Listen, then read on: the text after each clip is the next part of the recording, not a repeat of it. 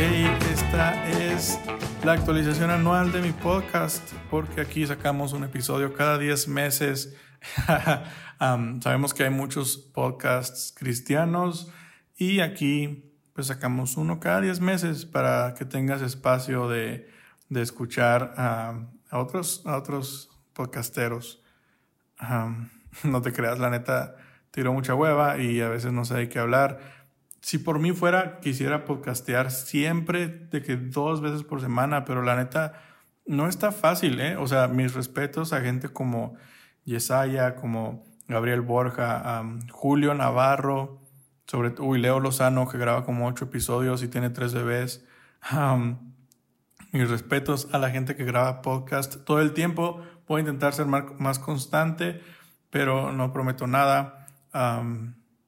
Chido. Hoy les voy a contar algo.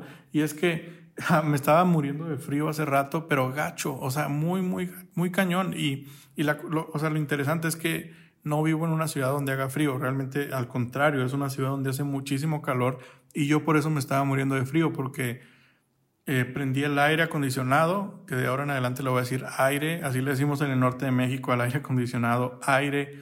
entonces prendí el aire y, y luego dejé el control por ahí, me, me, senté, me puse a trabajar y cuando empecé a sentir frío y, y busco el control para apagarle o bajarle o subirle, o sea, su, subirle a la temperatura, bajarle al frío. no lo encuentro y luego volteo y me doy cuenta que está en una mesa como a cuatro pasos de mí. Obviamente no, no me iba a levantar. Entonces dije, Ingesu, voy a aguantarme el frío, voy a quedarme cómodo sentado con frío, pero sentado a gusto. Hasta que llegó el punto donde la neta me empezó a doler un buen la garganta y ya era un frío así muy cañón. de hecho, ahorita batallo un poquito para hablar. Pero eso me llevó a pensar algo. Y, creo que es, o sea, es algo que me gustó mucho, porque creo que es algo que podemos aplicar en muchas cosas de nuestra vida. Y es que un día alguien como yo se estaba muriendo de frío en el aire y dijo, hey, ¿por qué me tengo que levantar para apagar el aire si puedo tener un cosito que le pico y se apaga? Y, ya, sin pararme. y, y, eso me llevó a la conclusión de, ok, entonces el descontento puede llevarme a crear. El, descontento sí puede ser como un estado donde te deprimes o te frustras, pero el descontento entonces también puede ser un, estado donde te activas a crear y a buscar una solución a, a, que la realidad que vives no es la realidad que tiene que ser siempre. Me explico. O sea, Hubo alguien que un día dijo, oye, qué flojera sentarme en una silla de metal que está bien caliente y me duerme las pompas y me quema. Y inventó la silla alcolchonada que ahora todo el mundo usamos. Y fue eso, fue lo mismo, ¿sabes? Fue como, hey, pues es que ¿por qué me tengo que sentar en una silla así? Pero en vez de, de reaccionar mal, como mugrecilla, no sirve para nada, mejor me paro, ¿para qué venía? Fue como, hey, qué chido que estoy aquí, qué chido sentarme, lo único que falta es que no me queme y que no se me duerman las piernas ¿qué puedo hacer? Y, eso me encanta porque no voy a generalizar, pero si, si creciste en la iglesia, quizás te pudiste haber sentido como yo en algún momento, donde es que en tu vida o en tu corazón, como nos dicen muchas veces, es que no hay espacio para el descontento, o sea, que todo tiene que ser gozo, ¿sabes? Y, y que si te sientes triste es como, no, el gozo de Dios está conmigo. Y, y, y la cosa es, sí, lo entiendo, o sea, entiendo que, que el descontento puede ser un área peligrosa porque sí, sí te puedes amargar y deprimir, pero creo que el descontento también nos puede activar.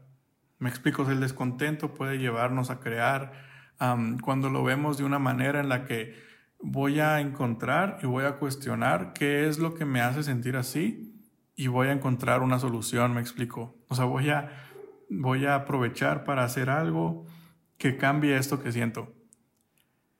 Y me encanta porque eso quiere decir que las oportunidades siempre están enfrente de nosotros. O sea, el, mundo está lleno de oportunidades para crear y cambiar cosas. Y, puede ser de aquí en la oficina, en tus relaciones, en tu casa, en la iglesia. Está lleno de oportunidades. Y yo creo que no las vemos porque, y especialmente en estos, como en esta generación super millennial y centennial y tiktokera, Estamos demasiado ocupados pareciendo interesantes. O sea, nuestra ocupación es parecer interesantes. Me explico, o sea, literal, es como, oh, me fui de viaje y, ah, sí, fui a tal concierto y mira lo que voy a comer y, y se vuelve un trabajo mental. ¿Y cuántas oportunidades se nos están yendo porque no enfrentamos el descontento, no enfrentamos la realidad por querer aparentar algo que es que somos interesantes? Y, y, yo siempre digo, o sea, sí, chido, ok, subiste una foto de, de tus pies en la playa y, y ¿por qué no subes de que viva Aerobús ahí en la terminal C del aeropuerto, todo sentado en el piso y súper sucio, y te quedaste ahí en un hostal con ocho amigos en una litera. o sea, chido que te fuiste y qué padre que como hayas podido viajar, pero, o sea, ¿por qué no subes todo? Nada más los pies en la playa. y es que esa es la cosa, que nos esforzamos tanto por parecer interesantes que olvidamos mostrar interés. O sea, para mí es, eso es algo con lo que yo personalmente he estado trabajando mucho porque, un ejemplo, yo, yo conozco a alguien nuevo y se me olvida su nombre en, el, en ese momento. O sea, yo tengo que preguntarle, mis perros están ladrando mucho, perdón. yo tengo que preguntarle a alguien cuatro veces su nombre para recordarlo porque me lo dice y, y yo ya estoy pensando en otra cosa. De hecho, ok, dos trucos. si se te olvida el nombre de alguien, le das tu celular y es de que, oye, guarda tu información. Y ya ahí mismo es como que ahí anotas su nombre y su número. o la otra que siempre sirve es de que, oye, ¿cómo estás en Instagram? Y ya te das su usuario y ahí entras y ves su nombre. Eso pasa cuando ya es así como que llevas mucho rato conociéndolo o conociéndola y no te acuerdas de su nombre. Esos tips funcionan.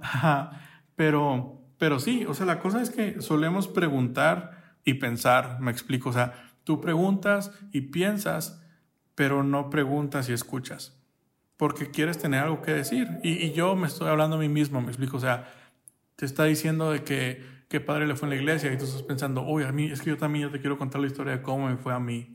Y, ah, es que sí, voy a ir de vacaciones y yo te quiero platicar la historia de cómo yo ya fui a ese lugar y te quiero hacer mil recomendaciones. Y entonces se vuelve un tema de pregunto y pienso, no pregunto y escucho. La cuestión es, ¿qué pasaría si preguntamos para escuchar? O sea, si preguntáramos para escuchar, tendríamos algo que crear. Porque si preguntamos para escuchar, entonces podríamos identificar el descontento de las personas. Si, si preguntamos para escuchar, podríamos identificar cuál es el interés que quieren mostrar, pero cuál es la realidad que están reflejando. Y ahí es donde está la oportunidad gigante para crear.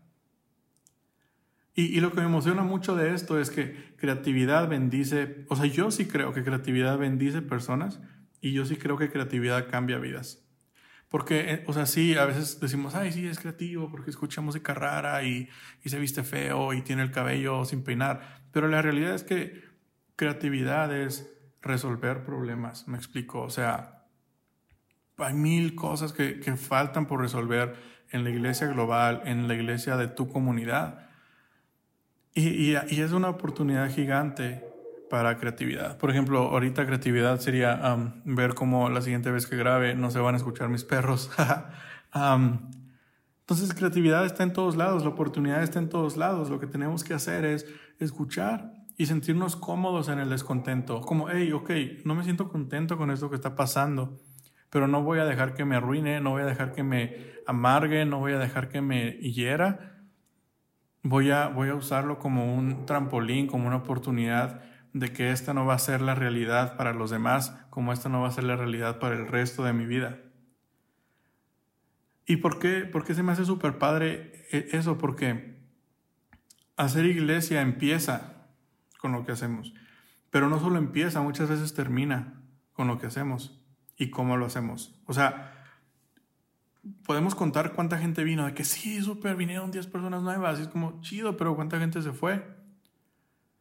Y, esa, y cuánta gente se fue porque ya no los hablamos, porque ya no se sintieron cómodos, porque ya no creamos un espacio donde ellos se podían sentir parte. Entonces, si la iglesia empieza y termina con lo que hacemos y cómo lo hacemos, creo que la oportunidad de crear para ellos se vuelve grande. O sea, siempre, por eso, por eso insisto en que siempre hay oportunidades frente de nosotros, porque, porque siempre hay gente que está llegando y siempre hay gente que ya está.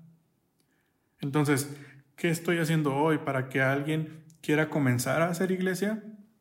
Para que alguien que no conoce de Dios, que no conoce la iglesia, quiera comenzar el camino. Pero también, ¿qué estoy haciendo para que alguien no quiera dejar de hacerlo? O sea, ¿qué estoy haciendo para, me explico, es como mantener, o sea, hay dos oportunidades gigantes, es, sí, ¿quién viene y qué les voy a ofrecer y qué oportunidades voy a crear? Pero a los que ya están, ¿qué voy a hacer para que estén contentos? Y ahí es donde me encanta ese concepto, el descontento nos lleva a crear. No, sí puede ser el descontento un estado donde me deprimo, donde me frustro, pero puede también ser un estado donde me activo, donde me doy cuenta de que estoy viviendo una realidad que puedo cambiar.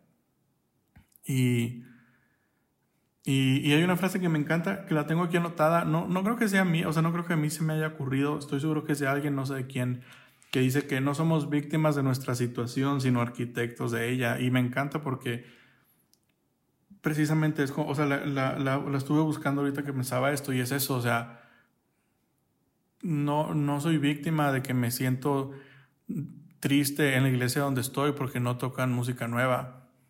No soy víctima de eso, soy parte de una oportunidad de cambio, me explico. O, o no soy víctima de que estoy en un trabajo que no me gusta, sino soy parte de, de la oportunidad de hacer un cambio en esa empresa. O no soy víctima de que en mi iglesia el ministerio de jóvenes no está padre, soy un agente de cambio y de oportunidad para que yo y los que vengan después de mí puedan disfrutar un ministerio o un equipo de jóvenes nuevo, me explico, o sea, es ese descontento que nos lleva a crear y ese descontento que nos lleva a no sentirnos cómodos en la realidad y hacer lo que esté en nuestras manos para cambiarlo. Y, y también esa parte de, hey, chido, o sea, yo también quiero parecer interesante, pero tampoco voy a tener miedo de contarte y demostrarte mi realidad. Y demostrarte mi descontento y, de aceptar que, hay cosas que no me gustan. y de cuestionar, porque a veces la gente piensa que cuestionar es como rebeldía, pero la realidad es que cuando cuestionas y lo haces de buena manera, cuestionar es entender para generar una convicción. Me explico, o sea, es como, hey, chido, o sea, enséñame por qué no me puedo tatuar. No, no estoy queriendo ser rebelde, solo no quiero decir que mi templo es el cuerpo de Dios porque desayuno cinco tacos y de chicharrón y tomo coca todos los días, me explico, o sea, es una incoherencia bien grande, entonces solamente quiero entender y por eso te cuestiono, porque quiero generar una convicción, no quiero repetir lo que mi abuelita me decía. entonces sí, o sea, para mí me emociona porque el reto que me llevo en este tiempo es en donde yo sienta descontento, voy a, buscar la actitud de crear una solución, de proponer, de entender que esa no es la realidad a la que tengo que pertenecer por siempre. Y, y sí, eso es lo que yo quería decir. Y creo que me lo digo a mí, pero lo grabo por si lo quieres escuchar. si te gustó, qué padre. si no te gustó, pues escríbeme ahí en, un mensaje y platicamos. no soy teólogo, no soy pastor, no digo toda la verdad, o sea, vaya, no, no, no es una verdad absoluta, simplemente es algo que pensé y, y, sentí que podía ser bueno compartir. nos vemos en 10 meses, no te creas, espero que nos veamos al menos en dos, bueno, no nos vemos, nos escuchemos.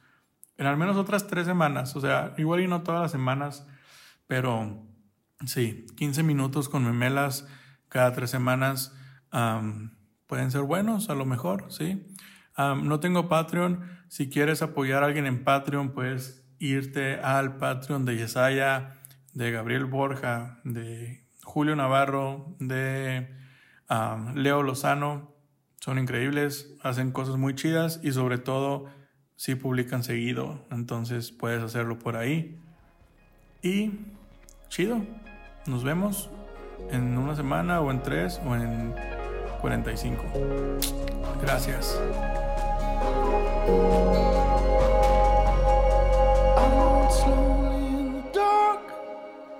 This is.